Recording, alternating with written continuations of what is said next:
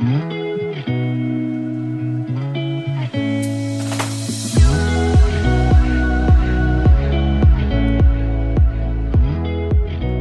大家好，欢迎来到 Annie 的爱情急诊室，我是 Annie，你的爱情诊疗师。在这里，我会解答大家在感情上遇到的疑难杂症，也会邀请听众朋友来节目上分享亲身经历的感情故事。最近不知道为什么，不知道是不是因为开学了，然后可能公司也开始慢慢恢复。上班，然后大家开始恢复实体的上课，就是一切的生活可能就是又跟前一阵子不太一样，然后开始有了一些变化。虽然说是恢复正常啦，但是也是跟前一阵子有一些变化。然后就发现我周遭的朋友，或者是说我在 Animal 上面认识的网友，都蛮常有一些心情比较不好、比较低落，然后需要安慰，需要。陪伴的状况，那也有人说九月、十月是分手潮，我不知道大家身边的朋友怎么样。最近好像是真的有听到比较多一些，就是关于分手啊，或者是呃，可能感情状态有一些巨变的这些事情。所以这就衍生出一个问题，是说，当有人对你寻求协助的时候，比如说他跟你说，哎，他今天心情状况不好，或是他跟你说他分手了很难过，或是他身体不舒服，或是他觉得啊，刚开学刚开始上班好累哦，就是向你倾诉他生活中的一些不如意的时候，你要怎么安慰他？要怎么样让他好一点？因为其实许多听众朋友，或是我在 IG 上面的粉丝会说，他们其实很不会安慰别人，然后不知道要怎么样让对方好起来。说真的，其实我常常也不太知道能够怎么做，因为我觉得在这个频道上面，我好像我一开始啦，一开始就会觉得说我只是能够陪着大家，然后陪着大家一起。成长，然后一起寻找幸福这样子。可是有的时候看到一些可能他的心情状态比较不好的一些朋友时候，我会不知道要怎么样让他赶快好起来。所以今天我刚好就是，所以今天我就找了一本相关的书，叫做《我想跟你好好说话》。这本书就是在主张。教你怎么样进行非暴力的沟通。他觉得我们一般人在沟通的时候，其实经常都是带着刺的，而这个刺就是所谓的暴力沟通。那他主张就是透过六个章节，然后四个步骤，去带你知道说，诶，要怎么样进行一个非暴力的沟通，怎么样的好好说话。这本书的作者是赖佩霞，他是一个知名的身心灵作家。那他以前十八岁的时候踏入演艺圈，是一个歌手，然后有转战演电视剧、电影啊、舞台剧这些。那他淡出演艺圈之后，他就开始投入身心灵的研究，然后走访了世界各地，然后上了很多课。那他有在美国。哈佛甘乃迪学院精英领导班就是修了一些跟心灵有关的课程，他算是就是台湾心灵界最有影响力的导师之一。那他写的这本书，我想跟你好好说话。我今天呢，就是带大家一起来看，有一个叫做他的第六堂课同理心哦。第六堂其实算是最后一堂了，但是我觉得这个部分很重要，所以我就想要。独立出来跟大家讲这一块，因为就是最近真的是刚好遇到了一些比较大家都心情比较低落的状况，所以就是想跟大家分享。他这个篇章就叫做第六堂课，主题是同理心。这样，他一开始呢，先给大家一个情境，他说小芬。哭着打电话给先生，他说：“你知道我老板有多过分吗？他今天居然表扬了叉叉叉，说他的提案很棒，然后客户很喜欢。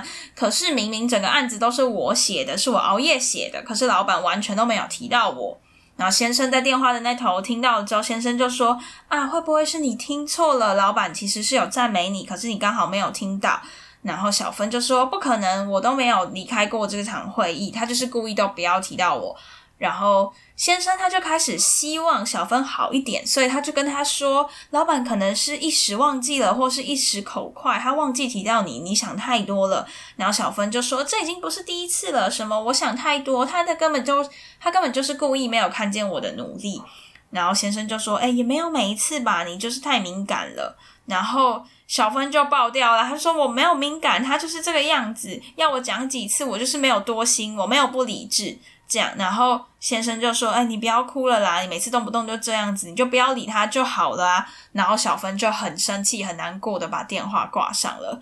其实这个情境我看到的时候蛮有感的，因为其实很多时候我们都是试着要让对方赶快好起来，试着带给他一些理性的想法，然后试着跟他说：“哎，这件事情其实没有什么，不要这样子放在心上。”但其实这样子反而是让对方状况更糟糕的一个说法，因为其实呢，我们。虽然说很明显，每一句话都是出于好意，想要开导太太，让太太开心。就以前面这个案例来说的话啦，可是却造成了反效果。小芬却越听越生气，最后就关上了电话。先生不断尝试要小芬放宽心，可是小芬她听到的却是一连串的否定还有谴责。那这个时候呢，这问题到底是出在哪里？这其实是一个非常非常典型的错误，就是同理心不足。因为小芬她其实希望先生能够设身处地的去同理他的心情，可是先生却一次又一次不经意的想要试图纠正他的感受。这其实也是很多人在沟通的过程中最容易出现的状况。当一方倾诉他的感受与需要的时候，往往没有获得被倾听的满足，也是因为我们比较不习惯倾听，所以只要一听到对方有困难，就会迫不及待的想要给他下指导棋，跟他说：“你哪里做错了，想错了，可能怎么想会更好。”那遇到这种状况呢，我们人啊。多年来的教育把我们训练成就是只想要快速解决问题的一个机器，所以我们通常会喜欢去担任理性的那一方，然后就是好像就会站在那种哦，我就是旁观者，旁观者清啦，所以我能够站在一个比你高的位阶，或是我站在就是我是站在岸上讲道理这样子，然后想要去。扮演一个将对方从情绪深渊中拉出来的英雄，然后一边听着对方诉苦，一边听着对方抱怨，我们就一边想着要怎么样去开导，怎么劝说，怎么分析，怎么为对方解决问题。以为说我只要能够说服对方改变想法，我就尽到了身为家人、身为朋友、身为情人的这个责任。这一段我真的是看到觉得超有道理，因为其实我们每一个人都经常不小心的犯下这样子的错误。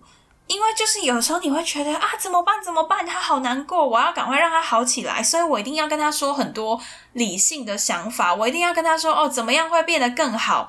等等之类的，这是人很容易、很容易犯下的错误。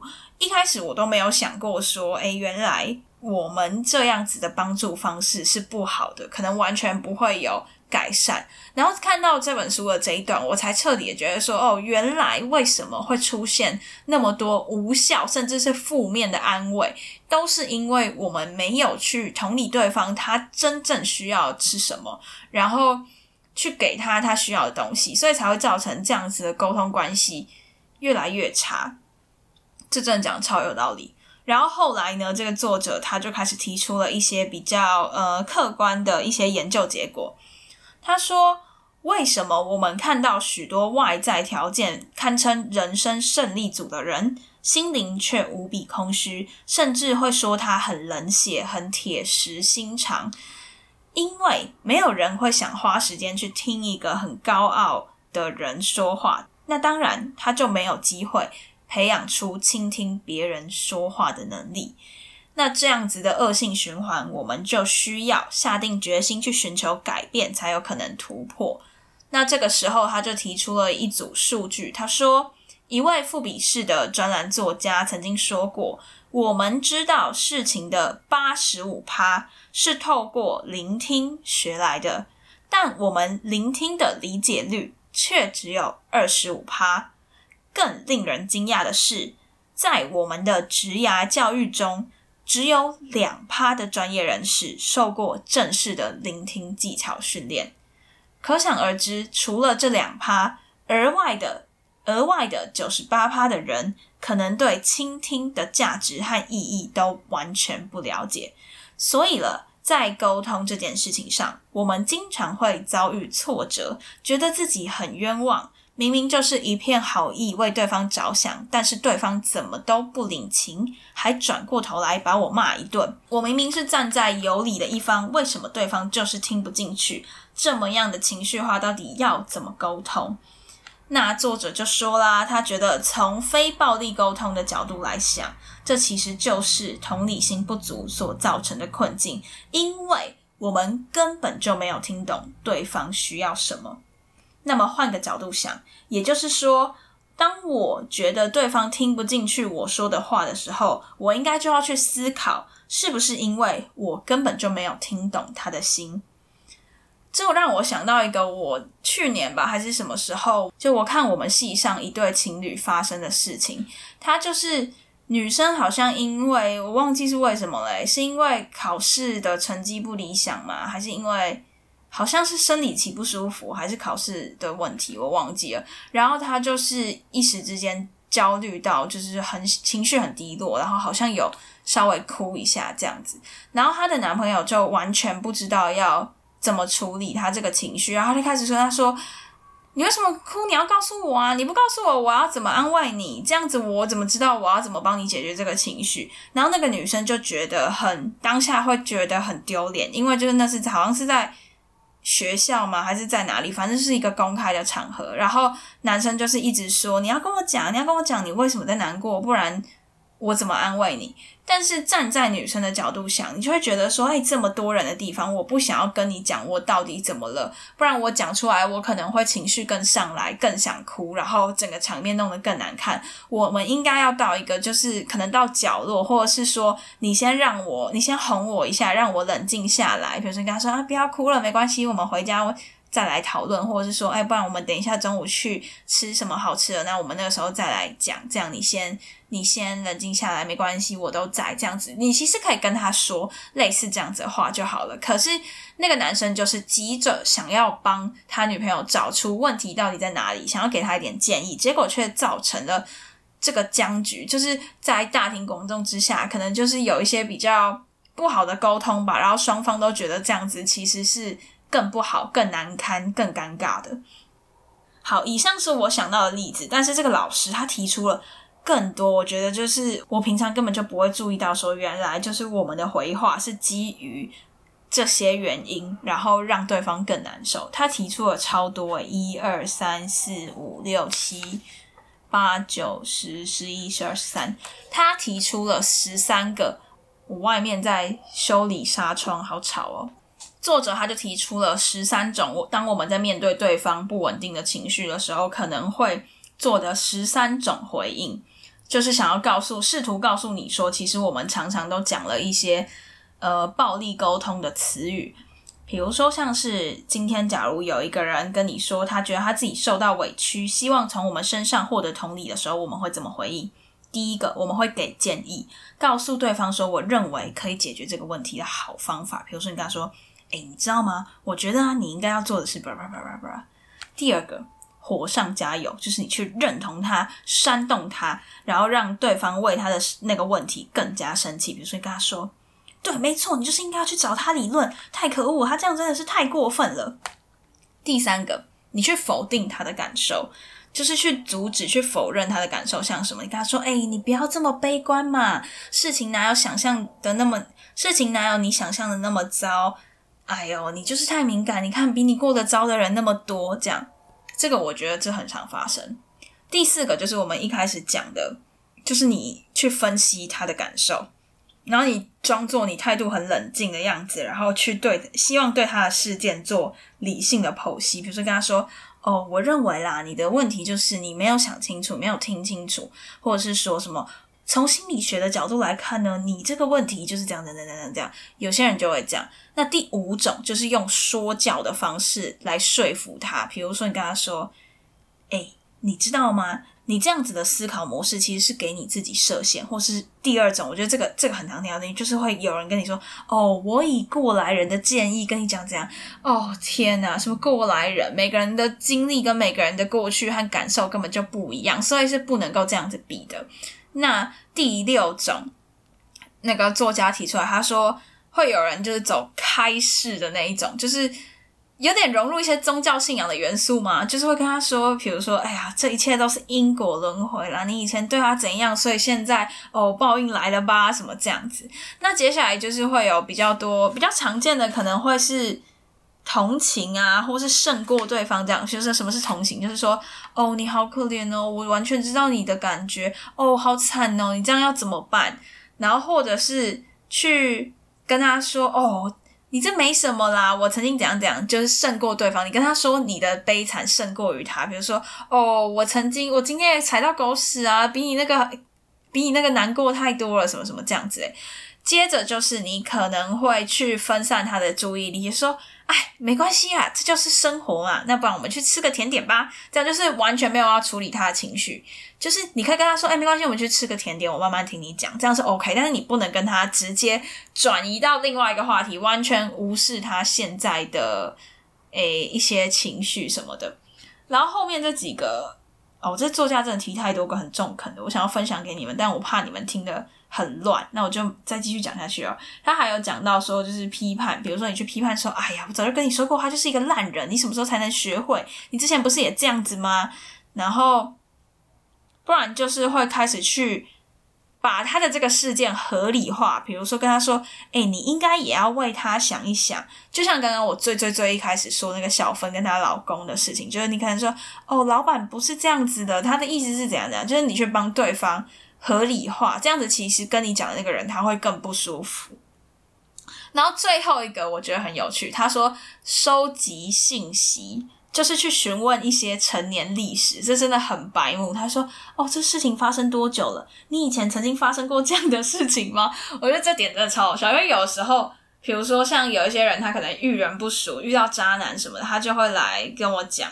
然后其实有的时候你会想要去分散他的注意力，你就跟他说：“以前有发生过这种事情吗？哎，啊，那他有什么征兆吗？怎么这样子？”其实这个方式不见得是最好的，因为你没有处理到他当下最需要的感受。因为他当下真的是只是需要有人听，但是你如果又问他这些问题，就代表他必须要花一些时间精力来回复你的这个问题，那对他来说也不见得是好的。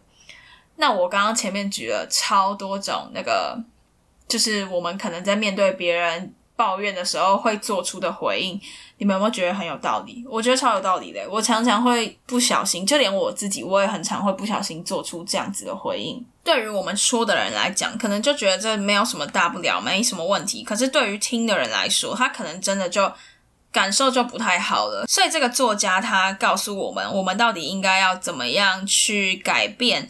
我们能够呃换位思考，然后能够同理对方感受，到底应该要怎么做呢？所以长期下来，你就会发现，如果我们都是用前面的这一种沟通方式，就是暴力的沟通方式，其实最后就会变成来跟你抱怨那个人，他就常常会说啊，算了，跟你讲这么多也没有用，算了，你就当我没说好了，我去睡觉，我累了，我不想说，就常常会变到这个样子。但是其实呢，这很简单，因为在过头。在沟通的过程中，其实只要你能够支持到对方渴望被理解的这个需要，你只要让对方觉得说，诶，我们有在用心听他的心声，对方的情绪很快就可以被理解，然后得到舒缓，这样子。所以呢，其实，在别在回应别人的委屈的时候，我们要去展现我们的同理心，除了提醒自己不要。提到前面说的那些不好的回应之外，最重要的是，我们平常平常就要去养成倾听的习惯，避免投入自己的价值判断，避免用自己的意见去打断对方，尽我可能的去寻找线索，去理解对方的感受与需要，同时做出友善的回应。好，那到底实际上应该要怎么做呢？简单来说，就是你不急着安慰对方，但是你一定要先同理他。那同理、同理、同理这个字很抽象，然后有人又会把同理跟同情搞混。那么，到底应该要怎么样同理别人呢？第一个，你要先同理自己，你要试着去感受你在生活中遇到不如意的事情的时候，那个感受是多么的难受。譬如说，以女生朋友来讲。你月经来到底有多不舒服？你去感受说，呃，你月经来的那个当下，哦，就是肚子很闷，然后整个人很闷，不想要不想要听别人说教，我就是想要躺着，想要，呃，可能就是哎，有人会送个热汤给我，有人会怎么样，会陪我说说话，给我看一些好笑的影片。这个就是你在月经来的当下你的需要和你的感受，你试着去感受这个情境当下对你有多不舒服，你有多么渴望被爱。的这个感觉，那接着你有这些感受的资料库，我们就把它讲具体一点好了。比如说，你有了月经来，你有了感冒，你有了被分手或是被炒鱿鱼这些经验的感受，你把它记下来。那当对方发生这样子的事情的时候，你就要试着回去你自己的资料库里面去搜寻，说，哎，当下。你到底有多不舒服，多难过，多需要对方的什么帮助？这才是真正能够同理别人的一个做法。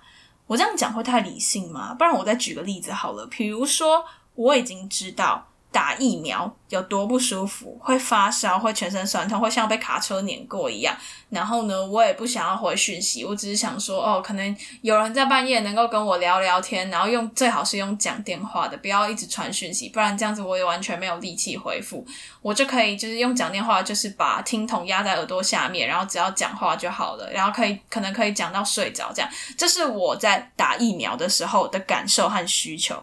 那如果今天假设我的另外一半他去打疫苗了，然后他跟我说：“哦，我打疫苗好不舒服哦。”我不应该怎么做？我不应该说：“哎，传一个好笑影片的链接给他，因为他就是连拿着手机的力气都没有了。”我应该要做的就是：哎，打电话跟他说：“哎，不然我们来讲讲话，你就放着啊，我讲笑话给你听，你就听着就好啊，听一听睡着最好。”这样就是因为你曾经有了打疫苗的感受，你知道说他什么能做，什么不能做，然后什么样对他是最他需最。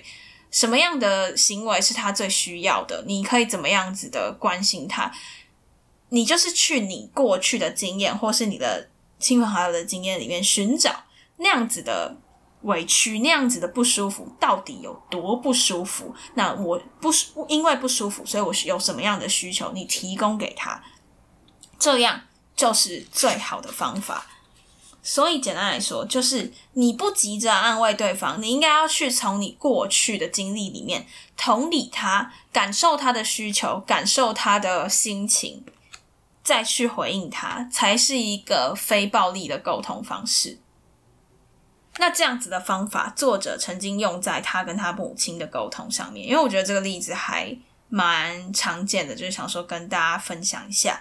他说，他年轻的时候有一段时间，他妈妈住在美国，他自己住在台湾。那妈妈就常常打电话到他家里面，就大家没有手机，就是都要打到家里面。然后如果到了晚上十一二点打来，他不在家，第二天通到电话的时候，他妈妈就会一直念说：“女生这么晚还不回家，像什么样子？别人会怎么看你？那么晚跑去哪里了？你那些朋友难道没妈没爸的吗？”叭叭叭叭叭，是狂骂。然后这个时候，作者他做的就是把话筒移得很远，假装没有听到妈妈在电话那一头的数落，不然就是回呛他说：“好啦，你每次都讲一样的话，可以了啦，烦不烦啊？”对，然后他那个时候就发现，他跟他妈妈都是冲突。结果后来他去学了心理学，学到了。非暴力沟通之后，他就试着换一个方式跟他妈妈沟通。他就跟他说：“妈，我发现你真的很爱我，诶你满脑子都在想我，你这么爱我，我好好命，我谢谢妈妈。”这样子，结果突然间，妈妈就愣住了，就不讲话了，甚至就是语气开始从很快、很急躁，然后慢慢的慢了下来，还可以听到他因为放松而松一口气这样 的感觉。他才发现说：“诶原来。”这样子的同理，能够让两个人的关系变得更好。因为呢，他去厘清了妈妈需要什么。妈妈的需要就是让他知道说，哦，作者我我很爱他，所以妈妈才会一直提醒我，一直提醒我。所以如果说，像以前，可能妈妈觉得作者没有把他的话听进去的时候，他就会开始很心急、很生气，越来越生气，然后作者就越来越不想听。后来呢，他选择听进去他妈妈的话，并且听进去心里面，去明确说出他的感受和需要，就是说：“哦妈，我知道你很爱我，谢谢你的关心。”妈妈就会觉得说，作者有懂到他的心意，那对他而言，这样子的连接就足够了。其实你只要有同理心，你那些什么开导对方啊，跟对方讲道理这些事情都不需要。因为其实你跟对方讲道理，其实也蛮累的，很消耗能量。因为有的时候你就会觉得他就是当局者迷啊，他都听不进去啊，我跟他讲这么多也没有用啊。那听的那一方就会觉得说啊，为什么你这样讲我？为什么你这样讲我就要怎么做？你又不是我，你怎么可以懂我在说什么？这样，所以其实当下你应该是就是安抚情绪层面就好了，因为怎么做怎么想，那个是他个人的决定。所以这时候你就应该要去想说。他渴望什么？他需要什么？那你这样子试着练习想的过程，其实你也是在练习换位思考，试着去练习同理对方，然后也同理自己的一个经验、一个机会。你就应该要回头去想说：，诶，如果我是他，我会怎么想？我为什么会心情这么不好？我有什么感觉？我有什么需要需要被满足？这样子。以上就是这个章节大概的内容，他还有讲很多，我觉得很有道理，而且就是你当下你以你以前都没有这样子想过的一些事情，但是真的是比较长一点点啦，它这个章节占的篇幅还蛮大的，所以我就没有把它整个讲完。那我刚刚前面就是截录一些我觉得写的还不错，还有一些还有一些我自己的想法和我吸收过后的一些回馈，这样子。其实这些非暴力沟通这些原则，也会让我想到我在帮我的粉丝进行爱情诊疗的时候发生的事情。因为像这阵子就是比较多可能分手啊，或者是那种遇人不熟的人来找我说一些话。那有的时候因为我自己没有这样子的经验，或是怎么样之类的，我不知道应该要怎么帮他解决。所以其实当下我都是去想说，诶，可能我们哪些朋友有被分手，或者是可能遇到不好的人的一些经验，那他当下他的情绪是怎么样子？他可能需要什么样的安慰？我就会去想，因为其实说真的，每个人的感情的 case 不同，我没有办法拿一个一定的标准答案去套在每一个人的身上，这样子就是在。好像有点在说教的感觉吧，就是每一个人的想法都不一样啊，成长背景不一样，然后面临到状况不一样，没有一个什么绝对的道理能够套在所有人身上。所以，其实如果今天你来找我聊天，或是你来找我 complain 你的另一半，或是讲说一些你在感情上面遇到的状况，通常我首先做的第一件事情不会是跟你说要怎么做。就是我会试着去同理你这个时候的心情是什么，那你可能会有怎么样的感觉？你可能需要怎么样的帮忙？我会想办法往这个方向去。就是这也是，其实这也是我在练习的事情。就是不要急着安慰，不要急着让一个人好起来。你应该要先安抚他的情绪，然后让他知道说，哎，他此时此刻最需要是什么？就是把厘清整件事情这件事情。丢还给当事人自己，这不是你的责任。你跟他怎么讲道理都没有用，就是你应该要让他自己去理清他自己，而你要做的就是安抚他的情绪，然后理解他的需求，这样子，这会是比较重要的事情。那当然，大家遇到了什么问题，还是可以跟我聊聊。那这也是我自己练习去同理大家，然后同理我自己的一个。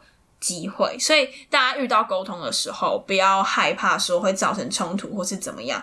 其实你只要有着同理心，然后能够换位思考，就算你一开始没有办法做的很好也没有关系，因为其实我们就是一个被训练成遇到问题就是要解决的这样子的机器。所以其实你遇到别人情绪低落的时候，你会急着想要帮他解决，这都是很正常的现象。